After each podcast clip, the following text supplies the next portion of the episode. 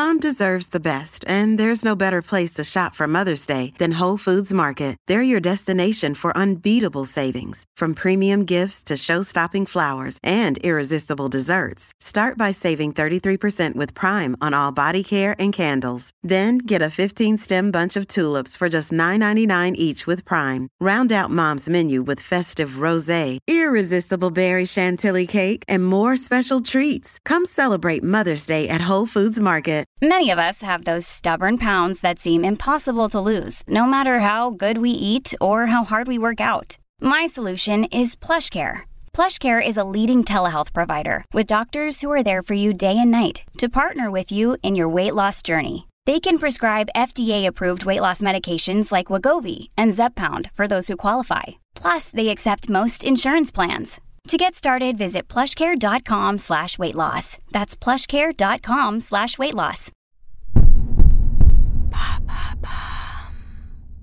Qu'est-ce que le syndrome de la fée clochette? Merci d'avoir posé la question. Dans la pièce de théâtre Peter Pan, puis le film Disney du même nom, la fée Clochette est l'alliée de toujours du héros, dont elle est éperdument amoureuse. Jalouse, possessive, parfois même manipulatrice, elle ne supporte pas qu'il s'intéresse à d'autres filles, mais est aussi une petite fée courageuse, sensible et prête à tout pour sauver Peter. Ce personnage emblématique a donné son nom à un syndrome qui, en psychologie, désigne ces femmes à qui tout réussit sauf l'amour. Quelles sont les caractéristiques de ce syndrome? Les femmes qui souffrent du syndrome de la fée clochette sont en général très intelligentes, sociables, dynamiques, elles ont des carrières réussies, multiplient les activités et ont même parfois un petit côté séducteur.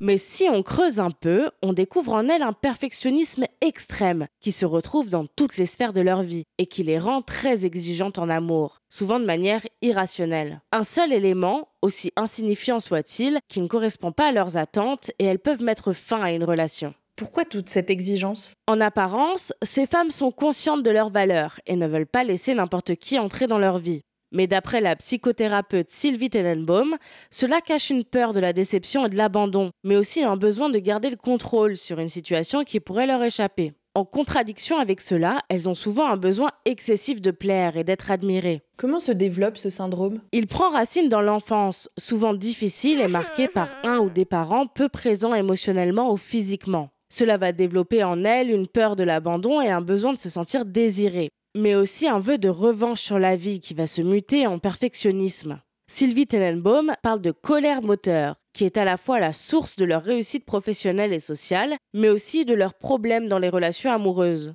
Mais quel est le rapport avec la fée clochette? La tristesse et la souffrance de ces femmes se manifestent souvent sous forme de colère et parfois de méchanceté. Elles ont même tendance à être parfois un peu manipulatrices avec leur entourage. Leur besoin d'être la meilleure en tout et leur apparent égocentrisme les mènent parfois à agir de manière répréhensible, comme la fée Clochette le fait quand elle joue des tours à Wendy par jalousie.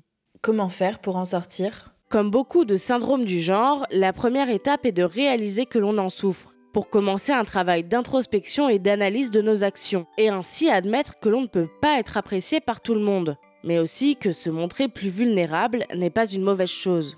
Ce travail peut être effectué au cours d'une thérapie qui aidera à déconstruire les traumatismes subis pendant l'enfance.